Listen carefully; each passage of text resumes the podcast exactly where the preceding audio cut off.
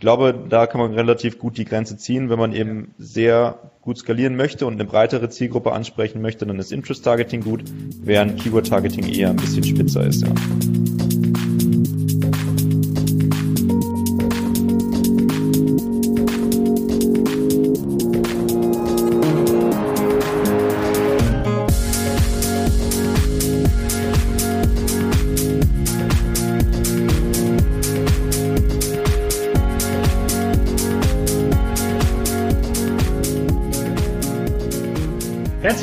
Zu einer neuen Ausgabe des Social Marketing Nerds Podcast. Äh, vielen Dank, dass du wieder eingeschaltet hast.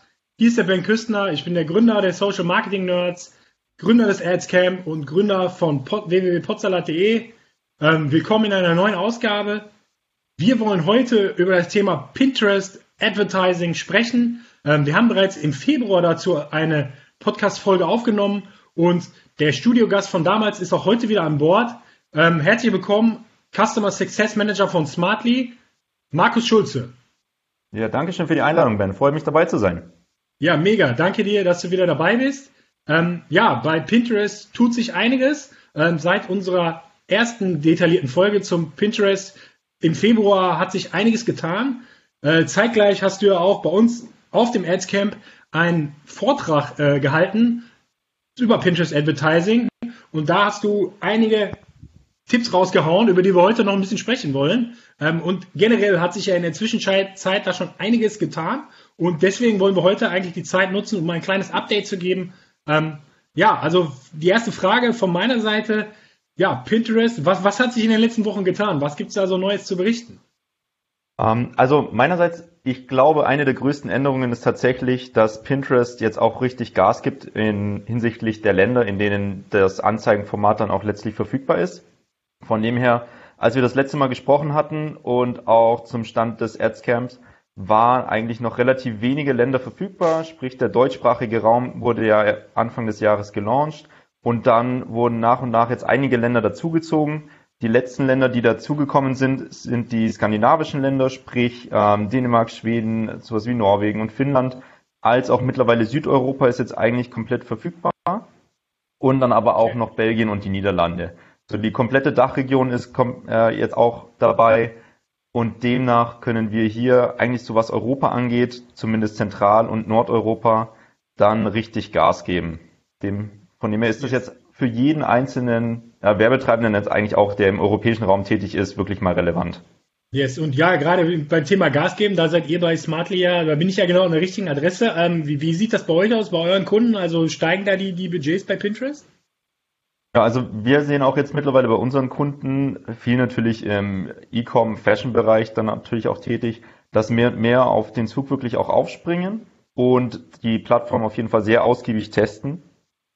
Und sieht man natürlich dann auch, weil die Plattform selbst jetzt natürlich auch immer noch sehr stark in der Entwicklung ist. Ähm, ich glaube, wir hatten es letztes Mal auch schon besprochen, dass Pinterest so ungefähr wie das Facebook so vor drei, vier Jahren dann eben auch war. Wobei natürlich die Geschwindigkeit, mit der sie dann auch aufholen, sehr, sehr äh, schnell ist und das darf man auf jeden Fall nicht unterschätzen. Aber da wird sich, denke ich mal, in den nächsten Monaten auch noch sehr, sehr viel tun, was dann auch die Features angeht und dass man da auch auf einen gleichen Stand wie zum Beispiel jetzt der Budgets bald bei Facebook kommt. Aber um nochmal zurückzukommen, bei yes. unseren Kunden sieht man sehr, sehr viel, dass sehr viel getestet wird natürlich. Ja, ja, sehr gut. Und auch, ähm, es war ja primär USA, aber auch in Europa tut sich was, sagst du. Genau, also ich merke es bei meinen Kunden dann auch sehr viel, ähm, weil wir wirklich mehr und mehr Kunden dann auch äh, onboarden können zu unserer Plattform, was natürlich sehr erfreulich ist, weil, man, weil ich dann auch sehe, dass das, was man jetzt letztlich die ganze Zeit dann auch aus den USA so ein bisschen versucht rüberzubringen hinsichtlich Best Practices, dass das dann die eigenen Kunden dann auch langsam aber sicher eben umsetzen können. Yes.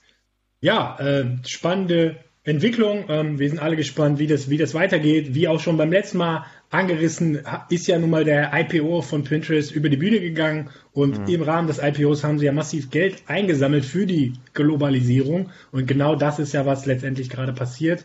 Ähm, also mega spannender Kanal äh, mit Perspektive für die nächsten Jahre. Auf jeden Fall, ja. Jetzt, und jetzt hast du ja bei uns äh, auf der auf dem Adscamp, auf der Konferenz, äh, auf, am zweiten englischen Tag einen äh, mega guten Vortrag gehalten Und äh, da hast du ja noch mal ein paar Sachen auch für herausgesucht und da würden wir, würde ich gerne heute ein bisschen nochmal drüber sprechen, ähm, dass auch unsere Zuhörer des Podcasts da so ein bisschen teilhaben können. Ähm, und zuallererst, ja, bist du in dem Vortrag ja nochmal speziell so ein bisschen eigentlich auf Demografiedaten eingegangen. Ähm, ich weiß gar nicht, wo du die auch her hast. Und äh, ja, kannst du mal so ein bisschen erzählen, was du dazu eigentlich noch Neues erzählt hast, ja. Äh, die Daten sind natürlich einerseits so ein bisschen aus unseren empirischen Daten, andererseits ist das dann tatsächlich auch eben aus dem Pinterest Ads Manager einfach dann rausgenommen, ja, ähm, um zu genau. sehen, wie sich dann letztlich auch die äh, Zielgruppen dann verändern, aber auch von Pinterest selbst. Ähm, von dem her ist dann aber so, man muss natürlich sagen, dass Pinterest selbst immer noch, äh, Betonung liegt auf dem noch in, äh, in Klammern, äh, ein sehr weiblich geprägtes äh, Netzwerk ist, mit ungefähr 60 Prozent Frauen auf der Plattform zu 40 Prozent Männern dementsprechend. Aber man muss sagen, dass der Großteil der neuen Nutzer tatsächlich Männer sind, die jetzt mit, sich mittlerweile auf Pinterest dann auch anmelden. Yes. Und von dem her ändert sich die Nutzerstruktur der Plattform stetig. Ähm, und das ist natürlich dann auch für mehr, mehr Werbetreibende dann immer spannender, weil man dann nicht mehr nur Frauen erreichen kann, sondern eben auch die Männer mit anderen Themen dann. Weil das genau. natürlich dann wieder, das ist dann wirklich vielleicht von dem klassischen DIY, was vielleicht mehr Richtung äh, Basteln dann ist zu einem anderen DIY, was dann eher dann doch das Handwerkliche auch sein könnte. Oder vielleicht dann auch doch nochmal noch mal mehr Business-Themen, wie jetzt aktuell auf der Plattform vielleicht schon sind. Ähm, oder dann auch Finanzen könnte natürlich nochmal mehr ein Thema werden. Ähm, oder Autos dann natürlich auch entsprechend. Und das wird auf jeden Fall sehr spannend sein, wie sich die Plattform dahingehend entwickelt. Ähm, und natürlich dann auch hinsichtlich der Nutzerstruktur im Alter, weil wir konnten sehen, und haben auch die Infos bekommen, was sich bestätigt, dass eigentlich sehr stark der Fokus auf die äh, ja, sehr junge Zielgruppe natürlich, aber dann doch wieder so jung bzw. so alt, dass man auch ganz gut Geld hat. Also von dem her eine sehr interessante Zielgruppe, so die Hauptzielgruppe, sprich ist das Alterssegment zwischen 25 und 44 dann auch, die fast 50 Prozent der Nutzer dann auch darstellen. Okay, ja. Verstehe. Wobei ich finde hier in dem Chart, muss ich sagen, hinten raus äh, bei den Altern, bei den Altersgruppen, äh, bin ich dann doch überrascht, wie, wie, wie groß auch die Prozentsätze der etwas älteren äh, Altersgruppen sind. Ja, also ich, ich glaube zumindest aus meinem privaten Umfeld auch kann ich das zumindest so berichten, ähm, dass das natürlich auch eine sehr schöne Inspirationsplattform ist, wie gesagt, schon am Anfang ähm, für ja. Basteln zum Beispiel. Also yes. wirklich dieses DIY, ähm, dass man einfach handwerklich selbst etwas macht und das trifft, ist natürlich super auch als Zeitbeschäftigung. Ich merke es privat bei mir auch gerade. Es ist super Inspirationsplattform. Ich bin gerade am Renovieren einer neuen Wohnung. Aber von ja. dem her, das ist das perfekte Thema dafür und die ja, perfekte Inspiration dafür. Okay, also die wird die Wohnung nur nach, nach Pinterest, mit Pinterest äh, umgebaut. Ja, sehr cool. Yes. Ähm, ja, also ähm, dann hast du ja ein bisschen darüber gesprochen, wie man Pinterest im Funnel einordnen kann. Ähm, da gab es auch noch ein paar Neuigkeiten, ein paar neuere Einordnungen zu dem, was wir beim letzten Mal gesprochen haben. Äh, vielleicht kannst du da noch mal kurz äh, drauf eingehen. Yes. Genau, also meiner Ansicht ja. nach ist Pinterest so die perfekte Kombination zwischen Search und Social. Ist natürlich einerseits dem geschuldet, dass man einen Homefeed hat und einmal dann letztlich die Keyword-Suche. Das ist ja. natürlich dann einfach dadurch schon prädestiniert dafür. Andererseits ist es natürlich auch so, dass Leute und Nutzer auf Pinterest letztlich so relativ offen sind. Von auch äh, was wir an Zahlen von Pinterest bekommen haben, ist, dass eigentlich 97 Prozent der Suchanfragen auf der Plattform dann auch eben ohne Bezug zu einer konkreten Marke sind. Was natürlich dann ja. zeigt, dass Nutzer wirklich sehr, sehr offen sind, also eigentlich wirklich sehr weit oben im Funnel dann auch stehen. Ja. Allerdings dadurch, dass sie dann auch schon konkret nach Inspiration suchen, sprich zum Beispiel Produkte oder konkrete Einrichtungsideen, dass sie dadurch dann schon wieder tiefer im Funnel sind als jetzt zum Beispiel auf äh, der Facebook-Plattform. Das ja. wäre da dann zum Beispiel dann eigentlich die genau diese fehlende Verknüpfung, die bisher eben gefehlt hat zwischen Facebook und Instagram und dann eben allerdings Google, was dann eigentlich schon sehr, sehr produktlastig ist. Und da kann man dann eben sehr schön reingehen und die User genau dann abholen, wenn sie in der entsprechenden Situation sind, dass sie wirklich dann auch Inspiration möchten. Ja. Ja, also so ein bisschen einzuordnen, eigentlich grob, muss man ja dazu sagen, jetzt eben irgendwie zwischen, zwischen Social und Search, während ja äh, man Search grundsätzlich ganz äh, am Ende im Funnel in der Regel einordnet, ähm, ist es bei Social irgendwie ganz am Anfang ähm, und Pinterest irgendwie in der Mitte, ne? so halb, äh, weiß man schon konkreter, was man möchte, aber wie genau ist einem noch nicht sicher und gerade dieses Wort Inspiration, womit ja Pinterest selber auch die ganze Zeit arbeitet, das ist halt, glaube ich, enorm wichtig, aber in dem Zusammenhang nochmal herauszu, äh, äh, herauszustechen.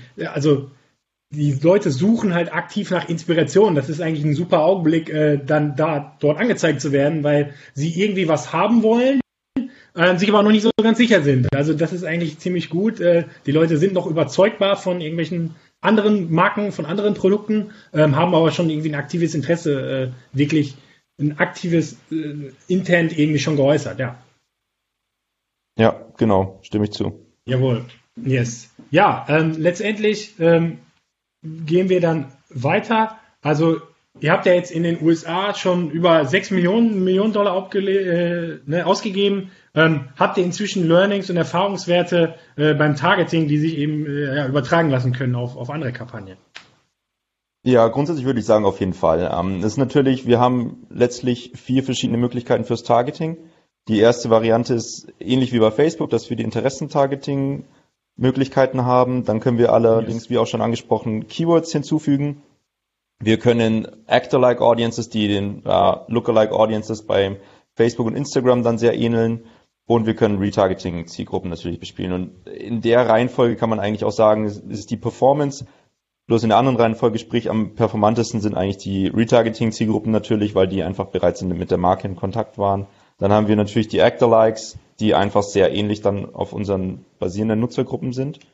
Weiterhin dann Keywords, das ist natürlich dann sehr, sehr hilfreich, wenn man konkret auf Produkte targeten möchte, was natürlich dann so eine gewisse Einschränkung dann auch in der Reichweite hat, weil natürlich, wenn man auf Zielgruppen geht, die User müssen sich natürlich nicht konkret für ein Produkt interessieren, wie jetzt bei Keywords. Ja. Also ich bin nicht sehr, sehr spezifisch in meiner Auslieferung, sondern User können es, fallen einfach in bestimmte Interessengruppen, weil sie mal einen Pin da zum Beispiel gespeichert haben oder mal auf einen Pin geklickt haben und demnach fallen sie in bestimmte Interessenzielgruppen rein. Ähm, ja, und äh, fangen wir an bei den Interessen. Da äh, zeigt sich, äh, dass es ein bisschen ähnlich ist wie zur Facebook-Welt.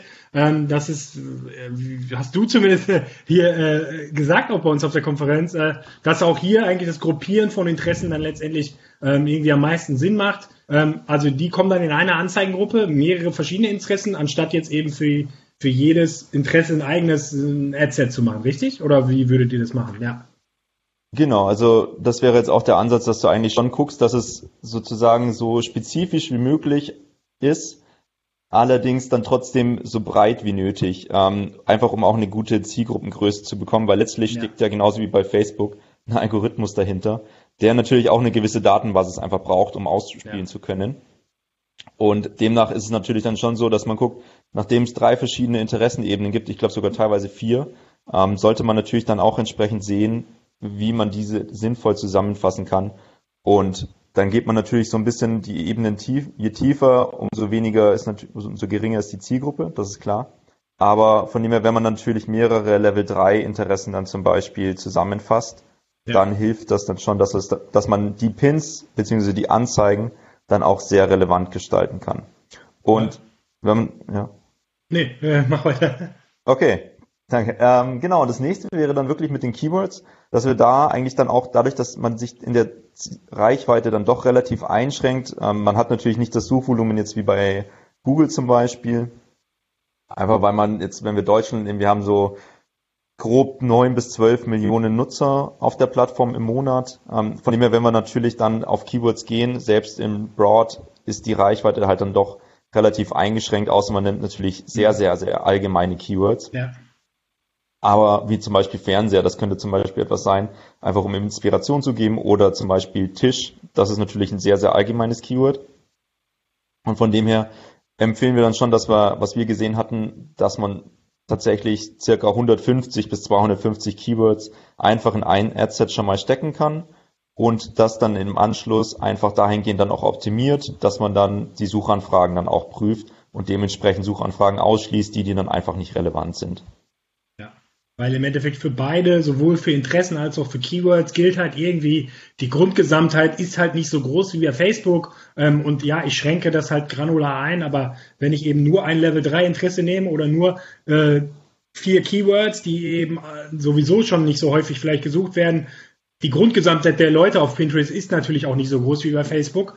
Ähm, ja. Deswegen ist die Einschränkung dann wahrscheinlich zu granular und deswegen muss man schon, äh, macht auf jeden Fall Sinn, ähm, dann schon dort ein bisschen mehr zusammenzufassen und eben so, so viele Keywords dann doch zu, zusammen zu gruppieren. Ja, cool. Ja.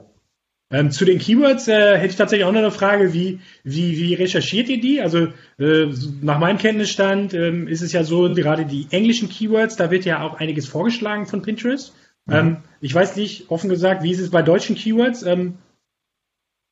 Ich glaube tatsächlich, das ist, das ist tatsächlich genauso, ähm, dass du, also sobald du natürlich Keywords im Pinterest Ads Manager auch eingibst, dann bekommst du auch automatisch Vorschläge und die, die dann natürlich die best, am best performenden sind. Eine andere okay. Möglichkeit ist, was eigentlich so der klassische Weg ist, wenn man neu mit Pinterest Ads zum Beispiel auch startet. Meistens hat man ja tatsächlich schon die Erfahrungen aus Google. Yes. Und da würde ich dann einfach mich auch drauf verlassen und eben die Best Performer Keywords eigentlich aus Google dann wirklich einfach Copy-Paste zu Pinterest Ads in den Ads Manager reinhauen und dann einfach gucken, was ausgespuckt wird. Ja. Und darauf dann optimieren. Yes. Und ähm, ja, ansonsten, wenn man selbst da noch keine Erfahrung hat, kann man sich auch letztendlich der Google-Suche, glaube ich, behilflich machen äh, oder theoretisch auch der Amazon-Suche. Ähm, einfach dort mal den Hauptbegriff oder irgendwie Hauptbegriffe eingeben. In der Regel werden ja über Suggest dann weitere Begriffe, die sehr relevant genau. sind, vorgeschlagen. Ähm, es gibt natürlich dann auch Tools wie Übersuggest oder Hypersuggest, ähm, mhm. die man auch nutzen kann, die dann eigentlich eher für die klassische SEA-Recherche ähm, gebaut worden sind, aber letztendlich kann man die auch verwenden, um eben dann an 250 relevante Keywords zu kommen. Ähm, ja, also äh, gut, cooler Hinweis auf jeden Fall, dass es eher Sinn macht, dort mehrere äh, bis zu 150 sogar zusammenzufassen. Also ich hätte jetzt vielleicht so 50 mal genommen, äh, aber wir müssen da anscheinend noch eine Schippe drauflegen. Ja, ansonsten schränkst du dich halt dann doch in der Reichweite ein. Aber wie gesagt, wenn du natürlich sehr generische Keywords nimmst, also wirklich Top-Funnel-Keywords, ja.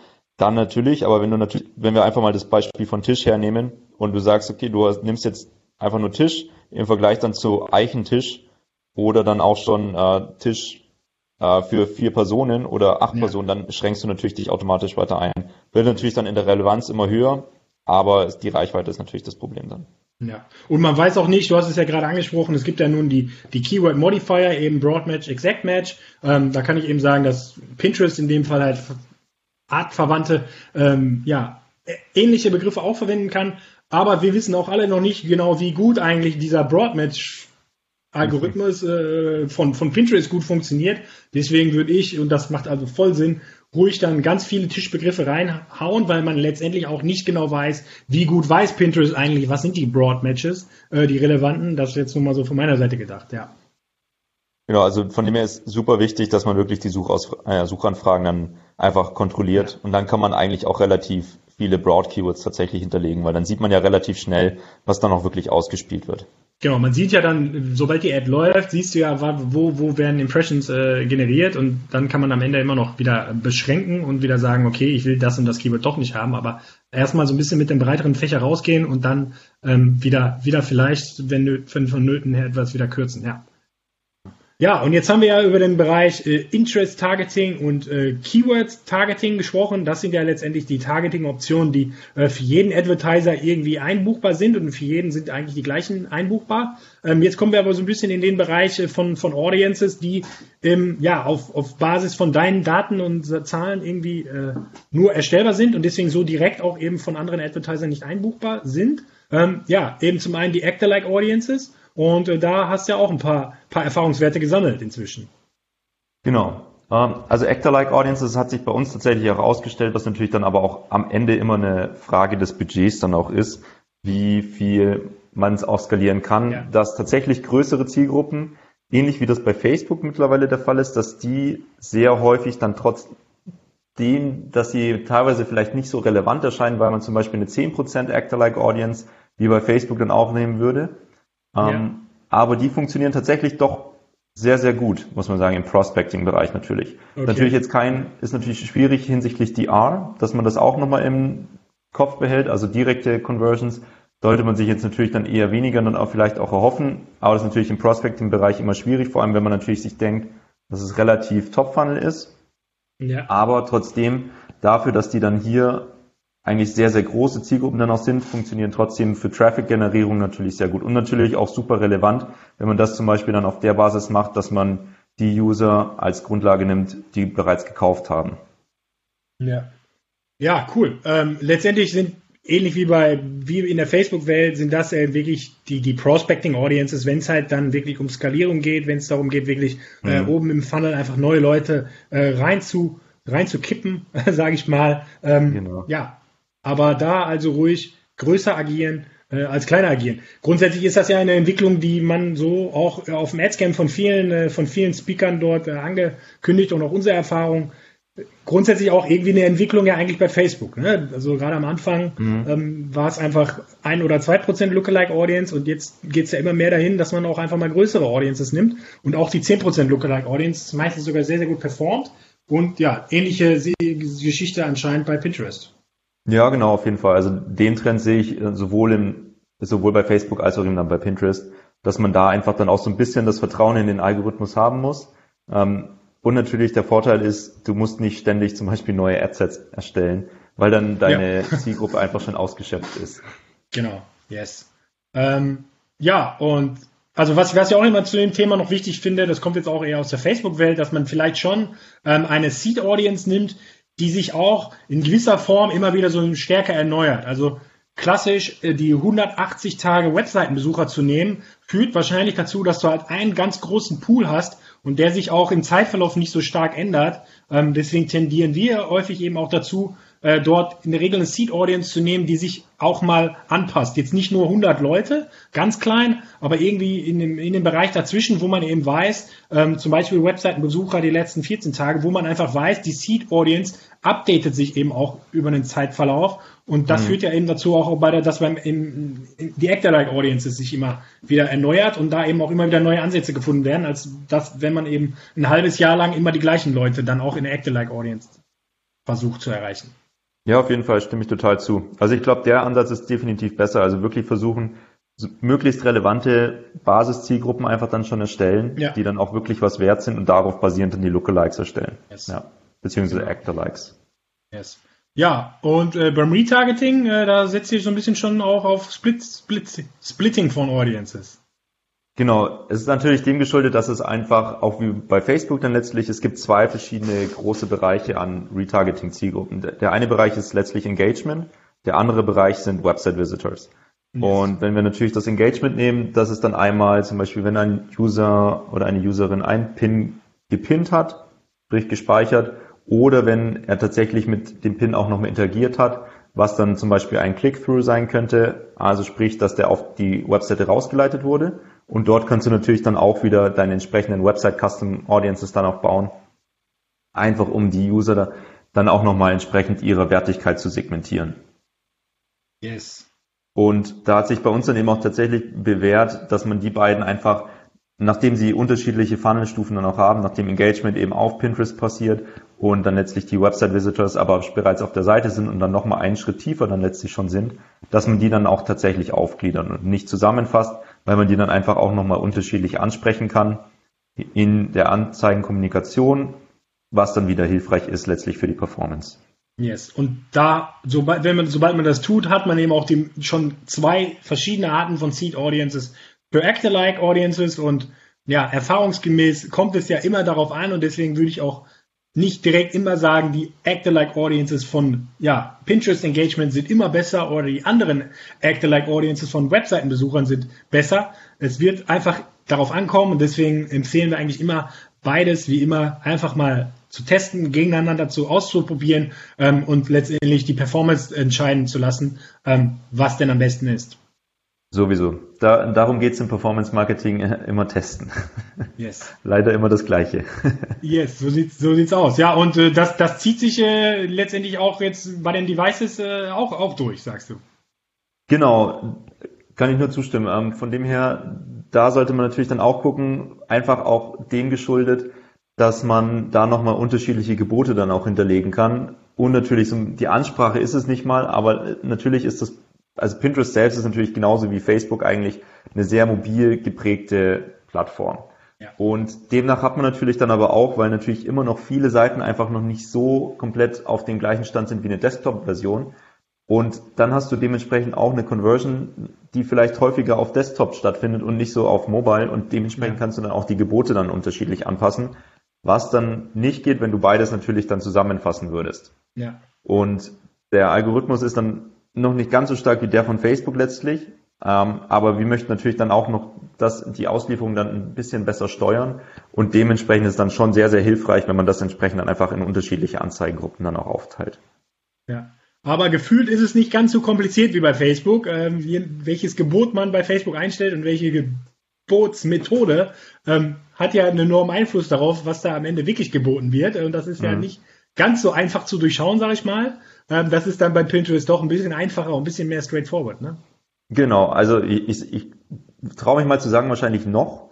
Ähm, ja. Also war jetzt vor kurzem zum Beispiel ist für App Installs ist jetzt neben dem klassischen CPC-Gebot dann zum Beispiel und CPM ist jetzt dann halt noch ein OCPM dazugekommen. Ja. Von dem her, es entwickelt sich natürlich auch in die Richtung, sobald natürlich der Algorithmus geht, natürlich dann, also der verbessert sich natürlich auch ja. immer. Und dann kann natürlich die Plattform insgesamt dann auch einfach deutlich mehr anbieten. Und das sieht man eigentlich so die letzten Monate tatsächlich, ist sehr stetig und schnelles ähm, Voranschreiten der Features und dann eben auch der Bidding-Methoden. Und ich glaube, das ist wahrscheinlich nur eine Frage der Zeit, bis es dann auch ähnlich komplex wird. Das ist natürlich jetzt für den Anfang, wie du sagst, noch relativ überschaubar, was natürlich als Werbetreibender auch vielleicht mal ein bisschen entspannend ist, wenn man nicht so viele Möglichkeiten zur Verfügung hat.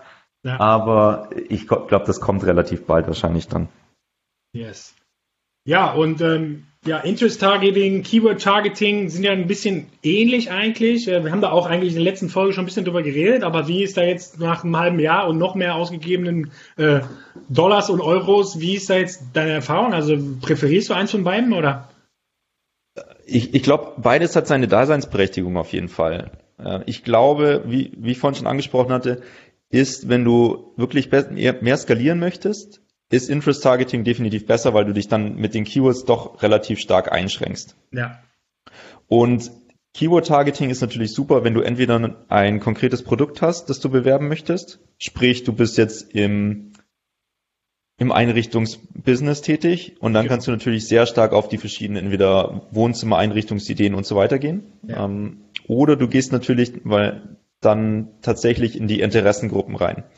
Aber für Keywords ist natürlich dann auch tendenziell sehr, sehr gut, wenn du saisonale Elemente hast und Momente wie zum Beispiel Hochzeiten. Also ein User fällt natürlich dann vielleicht kurzzeitig mal in den Bereich Hochzeiten rein, ja. was aber vielleicht dann immer noch, wenn es auch bereits nicht mehr relevant ist, ich vielleicht noch mit meinen Pins interagiere, eben Pins gespeichert habe auf Boards und dann aber immer noch auf diese Themen gematcht werde, ja. weil ich einfach in den letzten 30 Tagen dann zum Beispiel damit interagiert hatte. Und dann aber ist das Problem, ich habe vielleicht schon geheiratet oder die Hochzeit des genau, besten Freundes ist bereits vorbei. Ja. Und schon ist es für mich aber nicht mehr relevant und dann bekomme ich vielleicht noch Anzeigen drauf. Deswegen ist Keyword Targeting für sehr spitze Momente, nenne ich jetzt mal, tatsächlich besser als jetzt das reguläre Interest Targeting. Aber ich glaube, da kann man relativ gut die Grenze ziehen. Wenn man eben sehr gut skalieren möchte und eine breitere Zielgruppe ansprechen möchte, dann ist Interest Targeting gut, während Keyword Targeting eher ein bisschen spitzer ist, ja.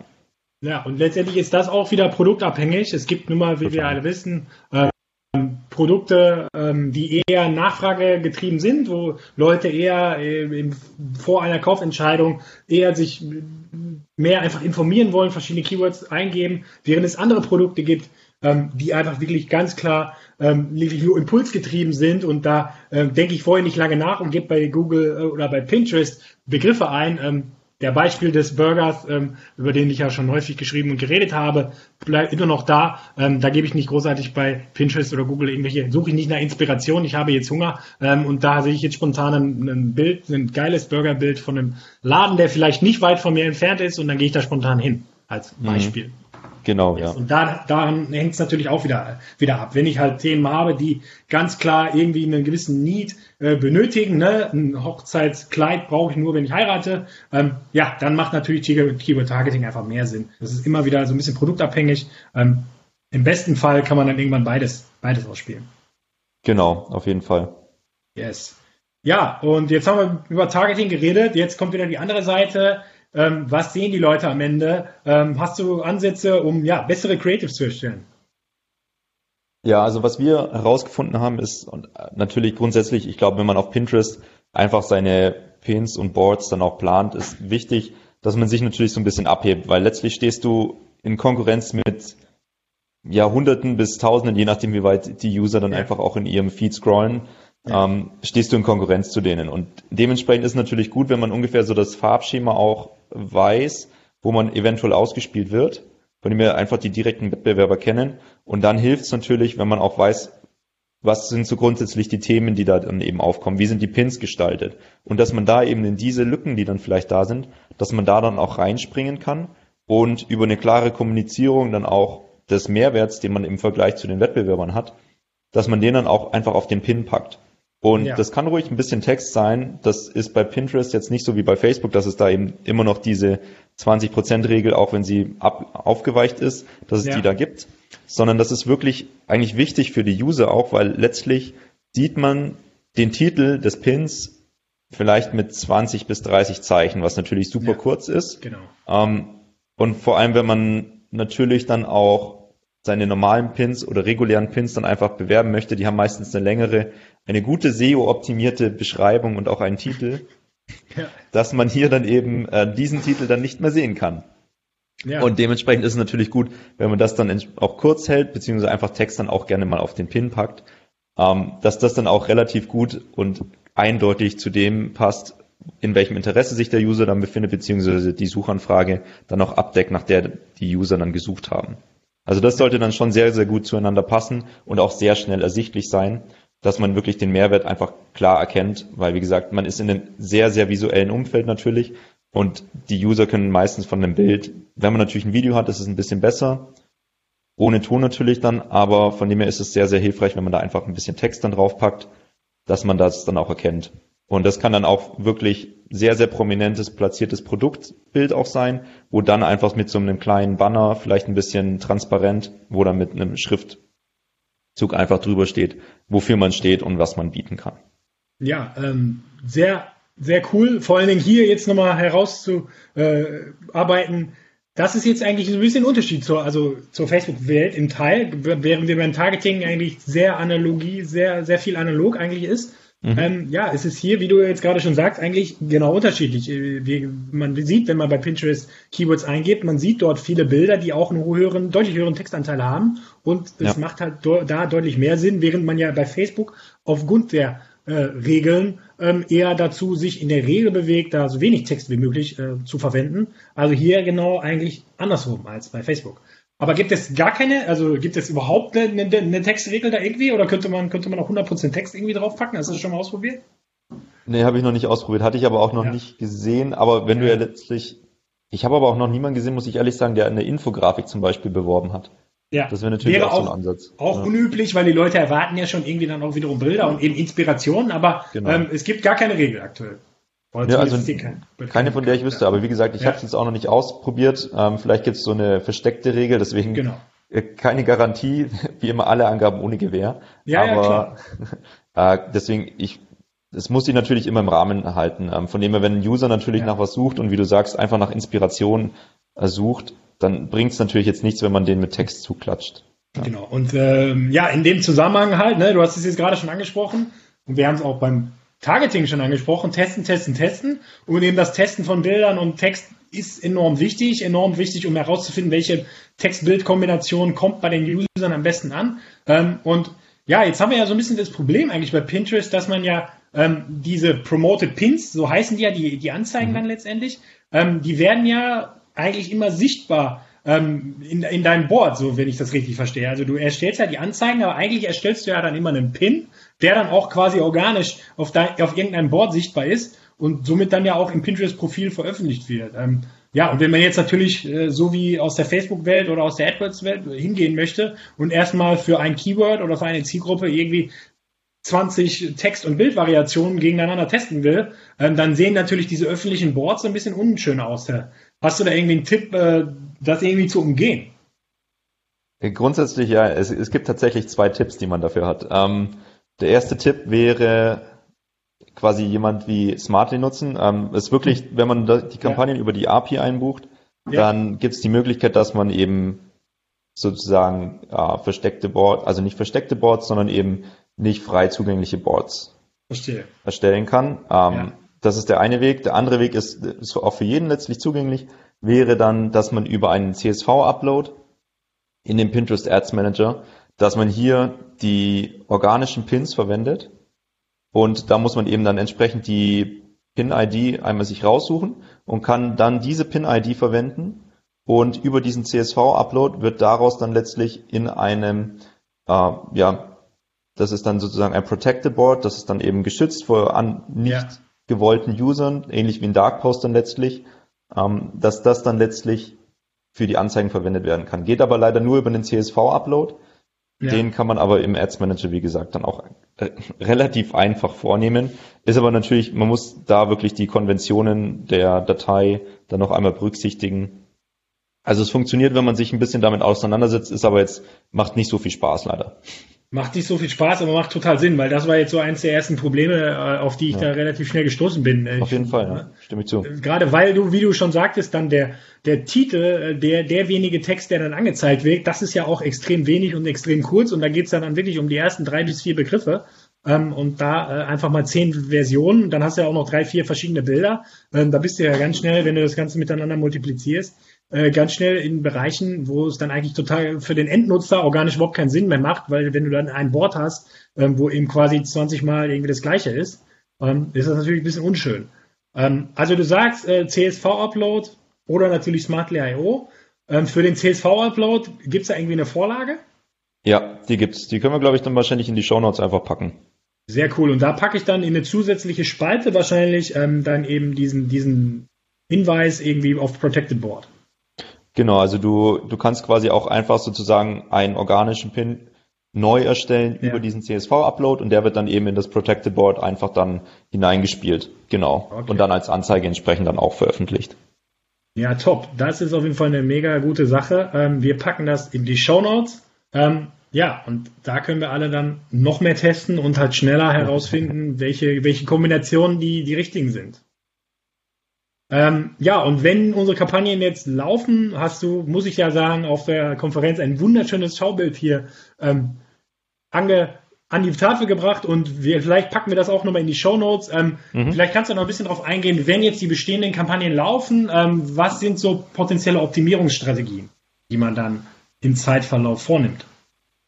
Ja, auf jeden Fall. Ähm, also von dem her grundsätzlich würde ich das immer in vier verschiedene Bereiche gliedern. Das trifft es, glaube ich, auch ziemlich gut bei allen möglichen anderen äh, Plattformen, dass man das in, genau. in so eine Matrix mit vier verschiedenen Bereichen aufteilt. Und zwar ist der erste Bereich, wenn man eine geringe CTR, sprich Klickrate und eine geringe Conversion Rate einmal hat, dann muss, muss man sich natürlich generell Gedanken machen, was kann ich bei uns in der Bewerbung einfach generell ändern. Sprich auf Pinterest umgemünzt würde das heißen, die Creatives passen nicht. Ich muss neue Pins erstellen, kann vielleicht was im Targeting nicht passen. Ich könnte neue Keywords hinzufügen, neue Zielgruppen erstellen und dann auch hinzufügen. Und wenn man natürlich auch eine geringe Conversion Rate hat, zeigt das, dass natürlich erstens der Traffic nicht gut ist in der Qualität, den man bekommt, ja. vielleicht der falsche Traffic einfach. Zweitens könnte das aber natürlich dann auch direkt bedeuten, dass die Landingpage einfach nicht gut konvertiert. Und ja. dass man hier dann einfach noch mal Änderungen vornehmen sollte.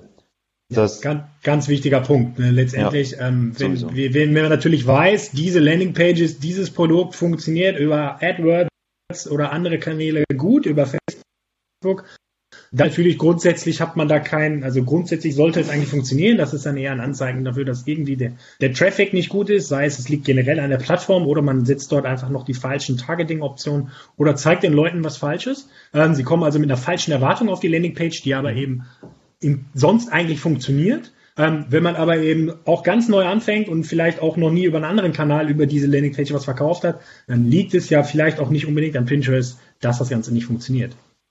Genau. Könnte tatsächlich sein. ja, ähm, gehen wir weiter, vielleicht nach rechts hier auf der Grafik. Ähm, wenn jetzt die Klickrate aber doch irgendwie gut ist, ähm, Conversion Rate aber immer noch schlecht. Genau, also wie gesagt, dann liegt es wahrscheinlich tatsächlich irgendwie daran, dass die Landingpage einfach nicht zu dem Traffic passt, den man auf die Seite bringt. Sprich, ich targete vielleicht die Leute mit einem Thema, das, die Landingpage spiegelt das aber nicht wieder. Oder natürlich andere Sachen wie zum Beispiel Ladezeit können natürlich dann auch ein Problem sein, vor allem auf Mobilgeräten, nachdem Pinterest natürlich auch, wie schon vorhin angesprochen, sehr dominiert ist von Mobilgeräten. Ja. Eine andere Sache ist allerdings auch, dass ich mein Targeting dann vielleicht nochmal ein bisschen optimieren kann, indem ich einfach die Keywords, die viel Traffic bringen, die mir aber letztlich keine Conversions bringen, dass ich die zum Beispiel deaktiviere. Und im nächsten Schritt könnte ich dann natürlich dann auch nochmal gucken, wie könnte ich das jetzt, was gerade schon so ein bisschen durchgeklungen ist, könnte ich meine Gerätestrategie dann einfach nochmal anpassen. Wo schicke ich User hin, die von Desktop kommen? Wie sieht das dann aus? Ähm, wo schicke ich die User hin, die von Mobile kommen? Ähm, muss ich da irgendwie die Landingpage vielleicht nochmal ein bisschen anders anpassen als auf Desktop? Ähm, welche muss ich da vielleicht einen kürzeren Conversion-Prozess vielleicht ähm, bringen? Kann ich die tiefer reinbringen? Von dem her, das sollte man da dann wirklich berücksichtigen. Ja. Und äh, dazu haben wir auch in einer anderen Folge, wer die noch nicht gehört hat, ähm, das ist nämlich unsere News-Folge 10 äh, vom 26. April. Ähm, da habe ich auch noch ein paar Sachen dazu gesagt, ähm, gerade bei, bei Device-Strategie. Ähm, es macht auch grundsätzlich mal Sinn, wenn also erstmal grundsätzlich irgendwie Traffic von Pinterest ähm, bei euch ankommt, wirklich mal genau zu schauen, welche Devices sind das eigentlich, weil wir ähm, zumindest bei unseren Tests halt sehr stark gesehen haben, dass es eigentlich auch nur zwei Browser waren, ähm, wo halt wirklich dann wiederum der Großteil des Traffics eigentlich drüber gekommen ist. Und manchmal wissen wir alle, ist es ja auch so, ähm, dass die Landingpage nur in einem bestimmten Browser nochmal ganz anders aussieht und man das in seinem eigenen vielleicht gar nicht so mitbekommt. Also wirklich da nochmal ganz mhm. gezielt reinschauen, weil wir wirklich gesehen haben, ähm, dass der, die, also dass eigentlich nur zwei Browser hauptsächlich den Traffic gebracht haben ähm, und deswegen nochmal genau die Browser-Strategie dieser beiden Browser sich anschauen oder erstmal generell schauen, ist das bei mir gerade genauso bei meinem Traffic, den ich von Pinterest bekomme. Ja. Ja, auf jeden Fall. Macht es auch für die Techies in der Regel leichter, wenn man denen konkret sagt, bei dem und dem Browser muss das und das geändert werden. Das ist für die auch einfacher, als wenn man einfach nur sagt, macht uns eine bessere Landingpage. Da freuen die sich bestimmt auch, ja. Yes. Ähm, ja, und äh, jetzt der andere Fall, ähm, wenn jetzt wir äh, eine hohe Conversion Rate haben, die CTR ist aber eigentlich noch unterdurchschnittlich. Wie würdest du da vorgehen?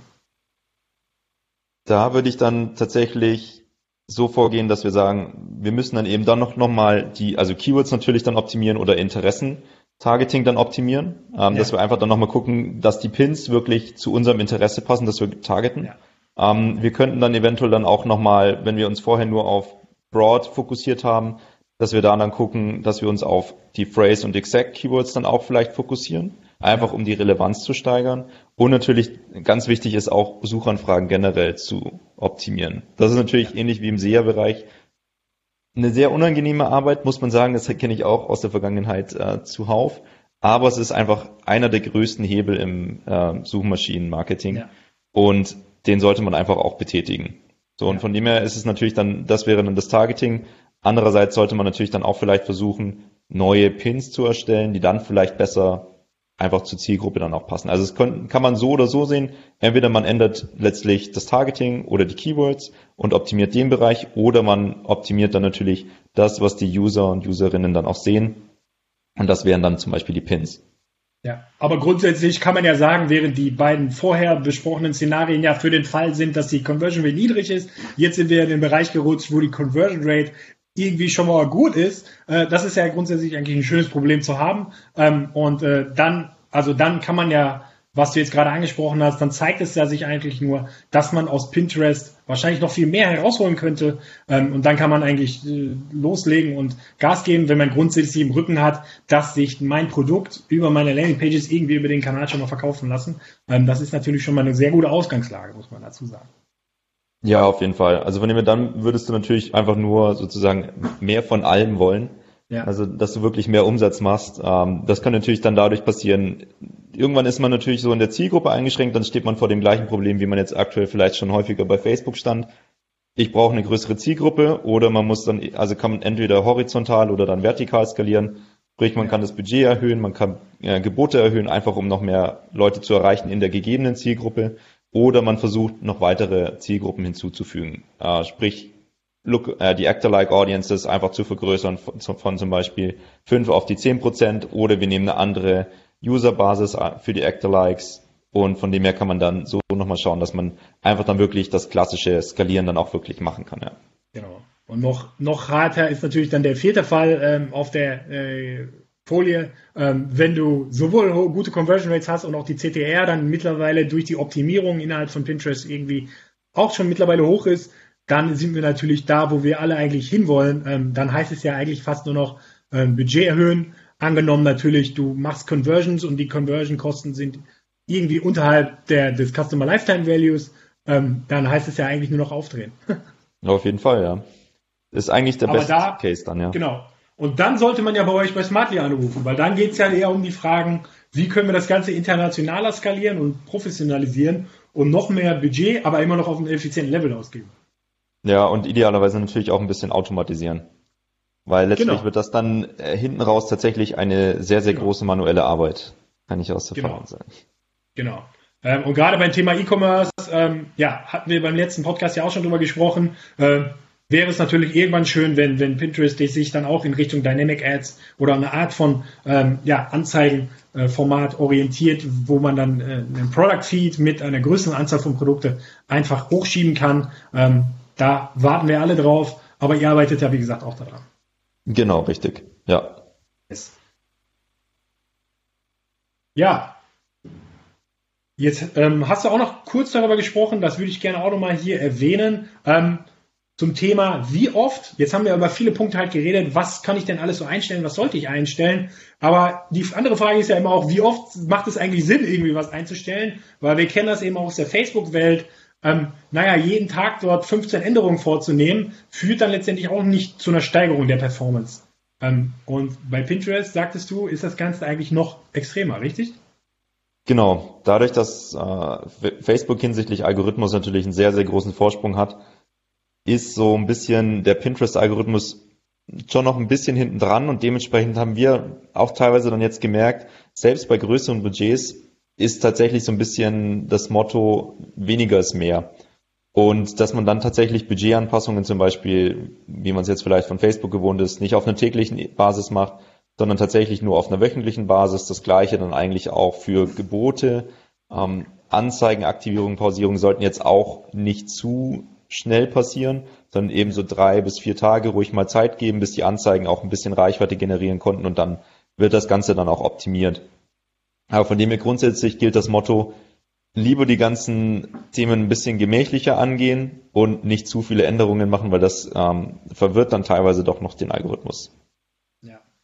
Ich finde aber persönlich immer auch bei dieser Sache, die ja sowohl Pinterest als auch Facebook angeht, äh, auch da ist wieder der, der, der Tipp, ähm, mit, mit, natürlich mit Vorsicht zu genießen. Wenn es natürlich aus deinem Unternehmen heraus, aus deinem Produkt heraus gewisse Anpassungen vorgenommen werden müssen, ähm, dann würde ich jetzt nicht aufgrund des tollen Algorithmus damit irgendwie drei Tage warten. Also wenn man halt was ändern muss oder wenn sich halt, wie das dann immer so ist, man hat gerade was eingestellt und dann kommen auf einmal neue Bilder oder dann kommt auf einmal äh, von der Rechtsabteilung, dass wieder alles geändert werden muss, naja gut, dann nimmt man es halt jetzt so schnell wie möglich vor, dann ruckelt es Ja. halt mal zwei Tage, aber äh, jetzt nicht deshalb warten, weil letztendlich reden wir hier über einen Tipp, der eher für die, ja, für die, die letzten 20% Performance irgendwie wichtig sind und jetzt, wie gesagt, nicht deshalb würde ich meine Gesamtstrategie über den Haufen werden. Wenn ich Sachen ändern muss, dann ändere ich die äh, sofort. Wenn es halt mein Produkt oder meine Rechtsabteilung oder wer anders vorgibt, dann macht man das natürlich sofort und dann knallt es halt einmal kurz. Aber in der Regel hat sich dann ja auch Pinterest ähm, nach ein paar Tagen dann wieder dran gewöhnt. Ja, das auf jeden Fall. Nee, also Aber von eben- dem her, da, da stimme ich genau. dir total zu. Wenn, wenn, wenn es irgendwelche Umstände erfordern, dann sollte man auf jeden Fall was machen. Definitiv. Aber eben die Umstände, die ich selber kreiere als Advertiser, Budget erhöhen, Budget senken, neue ähm, Key oder Keywords und Targeting ändern in bestehenden Adsets, ähm, da wäre ich halt so ein bisschen vorsichtig und würde mir halt meine Zyklen eben dann einrichten. Dann mache ich eben gewisse Anpassungen einmal die Woche. Was anderes ist natürlich wiederum, wenn ich halt neue Anzeigengruppen hinzufüge. Ähm, dann kann ich ja dann auch neue Targetings hin- hinzunehmen. Aber gerade bestehende Settings zu ändern, wenn ich sie eigentlich nicht ändern müsste, sollte ich mir halt irgendwie einen, einen Zyklus einrichten, dass sich das halt nicht jeden Tag irgendwie eine Kleinigkeit ändern, sondern wenn, dann würde ich eher dahin gehen und halt in den regelmäßigen Abständen halt Sachen ändere, aber eben nicht jeden Tag ähm, so Kleinigkeiten, ja. ja, genau. Das fasst Ja. das gut zusammen. Yes. Ja, ähm, letztendlich ist ja heute noch gar nicht drüber gesprochen, aber der, wie bei Facebook, ist der Pinterest Tag, der Pinterest Pixel enorm wichtig natürlich, um eben ja auch gerade Retargeting Audiences und daraus eben die Actor-like Audiences zu erstellen. Ähm, ja, technisch immer so ein bisschen so ein Thema. Ähm, hast du da irgendwie einen Tipp, wie, wie man den schnell einbauen kann? Auf jeden Fall. Grundsätzlich äh, würde ich sowieso für Tag Management, wie es der Name heißt, äh, den Google Tag Ja. Manager verwenden. Und sehr passenderweise gibt es im Google Tag Manager auch eine direkte Integration für den Pinterest Tag. Und dadurch wird die Implementierung des Pinterest Tags auf jeden Fall sehr, sehr erleichtert und äh, wirklich auch sehr stark beschleunigt, weil letztlich ist es so, dass ihr dann nur noch einmal den Pinterest-Tag auswählen müsst, wird letztlich der Basiscode implementiert und dann kann ja. für jedes einzelne Event, das man auf den Webseiten gefeuert haben möchte, sprich auf der Product View Page wird dann der View Product heißt es, glaube ich, oder Product View tatsächlich ja. auch das Event ähm, eingebunden und dann kann man auch, werden alle entsprechenden Variablen einfach direkt unten dann aufgelistet und die kann man dann mit den Variablen im Tag Manager dann einfach befüllen und dann wählt man im letzten Schritt noch den entsprechenden Trigger aus für den Tag und dann ist das Ganze schon durch. Also das ist wirklich super einfach und wenn man eh alles schon für Facebook implementiert hat, auch über den Tag Manager vielleicht und alle Variablen sowieso schon bestehen, ja. dann ist das wirklich eine Sache von vielleicht fünf Minuten und dann hat man komplett den Pinterest Tag für alle verschiedenen Events dann wirklich implementiert weil eben, damit das jetzt nochmal klar ist, eben Pinterest dort, wenn ich das eben richtig verstehe, ja als Drittanbieter eben gelistet ist und deswegen muss man, kann man sich dort eigentlich ohne überhaupt eine Codezeile irgendwie von A nach B zu kopieren zu müssen, ähm, kann man Pinterest da irgendwie als Drittanbieter auswählen ähm, und dann sind eben, wie du gerade schon sagtest, gewisse Events dann schon, die muss man nur anklicken und sagen, äh, eben zuweisen, aber man muss jetzt eben den Code nicht mehr manuell anfassen und eben von, ja, aus dem Pinterest Ads Manager darüber kopieren und da können ja nun mal Probleme entstehen. Ja, genau. Ähnlich wie es eigentlich mit äh, Google Ads tatsächlich ist. Yes. Komischerweise nur Facebook ähm, ist als Drittpartner von im Google Tag Manager nicht dabei. Ähm, naja, genauso. Andersrum, ja, witzigerweise schon. Ne? Bei Google, äh, äh, bei Facebook Attribution kann man ja wiederum sehr implementieren. Ähm, mhm. Aber Pinterest glaube ich gerade nicht. Ne? Naja, gut, das ist nur am Rande. ja. Kann sein. Ja, äh, ist glaube ich so. Ähm, ja, aber wir bleiben bei Pinterest. Ähm, Conversion-Kampagnen, sie sind ja nun mal jetzt auch in Deutschland live. Ähm, da haben wir ja grundsätzlich das Problem, dass man sie leider per se nicht einfach so schalten kann, sondern eben ja eine Mindestanzahl von ja, Conversion äh, Events, die auf meiner Seite passieren, erstmal als Bedingung benötigt. Aber auch da hast du ja mittlerweile einen Workaround vorzustellen. Genau, also du brauchst eigentlich 50 Conversions pro Woche, die über deinen Ad-Account kommen. Sprich, du musst also grundsätzlich sowieso schon mal erst Traffic-Kampagnen fahren, dass das dann irgendwann eben entsprechend dann auch freigeschaltet wird. Der Trick ist jetzt natürlich so ein bisschen, äh, wenn man die Conversions einfach nach vorne zieht, das ist natürlich schon ein bisschen hacky Workaround, aber wenn man seine Conversions, die dann letztlich dann auch dafür entscheidend sind, sprich die Purchase Conversions, wenn man die einfach nach vorne zieht in den Funnel und dann zum Beispiel eine Product View Page darüber so ein bisschen ja, verwendet, dann könnte, kriegt man die 50 Conversions pro Woche natürlich super schnell dann auch zusammen. Und ich denke, das ist eben dann auch einfach von Pinterest-Seite natürlich auch ein Mechanismus und eine Maßnahme, einfach um den Algorithmus mit genügend Daten auch zu füttern. Ich denke mal, im Laufe der Zeit, ja, leider natürlich auch keine Timeline, aber wenn man jetzt vielleicht Rest des Jahres dann sieht, dann wird das vielleicht bis Ende des Jahres auch ein bisschen rausgenommen, weil vorher war die Grenze eben bei 100 Conversions, die man überhaupt erst gebraucht hatte, damit die Option rauskommt. Jetzt sind es eben auf einer dauerhaften Basis 50 pro Woche, die man braucht, damit der Algorithmus einfach genügend Futter hat, um auch die Anzeigen stabil ausliefern zu können. Aber somit, indem man einfach dann ein anderes, also das Conversion Event letztlich weiter nach vorne setzt auf die Seite, kriegt man eben dann doch relativ schnell diese Conversions zusammen. Ist aber natürlich trotzdem dann, muss man sich auch im Begriff sein, ist natürlich dann wieder so ein bisschen äh, auch eine Manipulation der Daten, weil dann müsste ich auf ein anderes Event wieder hinten raus dann auch optimieren genau. lassen. Genau.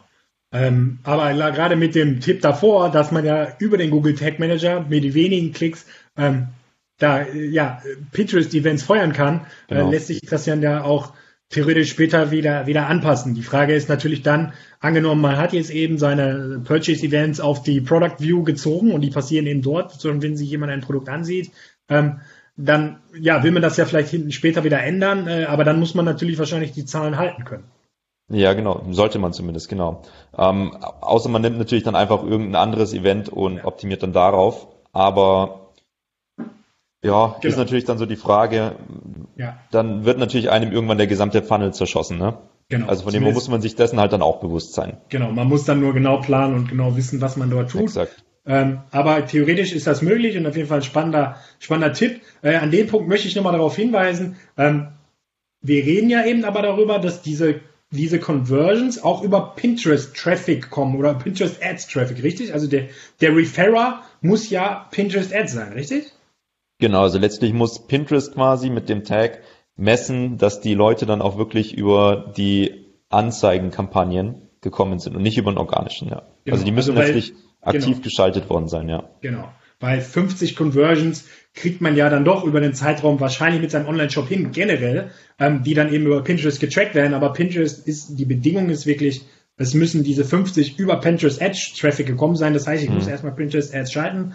Ähm, aber dann kann ich mir diesen Workaround, äh, diesen Workaround nutzen, äh, um dann eben schneller an die Conversion-Kampagnen zu kommen. Dann ist es aber die Kunst, dann auch die, die, ja, die Zahl da irgendwie hochzuhalten. Yes. Genau, ja. Ja. Ähm, kannst du nochmal die Events aufzählen, welche, welche verwendet werden, also Purchase-Event und welche anderen könnten theoretisch auch ähm, dazu beitragen, dass eben 50 reinkommen und was man dann Conversion-Kampagnen schalten kann? Ähm, Grund, ich glaube, das Relevante ist eigentlich das Purchase. Ähm, ja. Darauf kommt es an. Aber du kannst natürlich auch grundsätzlich die ganzen Standard-Events, wie du sie von Facebook gewohnt bist, die ja. können auch alle hinterlegt werden. Aber die zählen, glaube ich, da nicht rein, sondern es geht wirklich letztlich um das finale Ziel, dass die dann reinkommen. Okay, wir packen da die, die Liste nochmal in die Show Notes. Genau. Ähm, das ist eine ganze Liste, ja. Ja, genau.